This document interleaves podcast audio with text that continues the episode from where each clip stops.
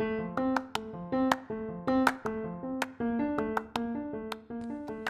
este episodio hacemos cita a cinco frases icónicas del gran escritor J.R.R. Tolkien.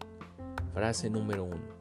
La fantasía es, como muchas otras, un derecho legítimo de todo ser humano, pues a través de ella se hace una completa libertad y satisfacción. Frase número 2. Lo que llaman cuentos de hadas es una de las formas más grandes que ha dado la literatura, asociada erróneamente con la niñez. Frase número 3. Hay algo bueno en este mundo y merece la pena luchar por ello. Frase número 4. Si no crees en Dios, la cuestión es, ¿cuál es el propósito de la vida? Resulta incontable.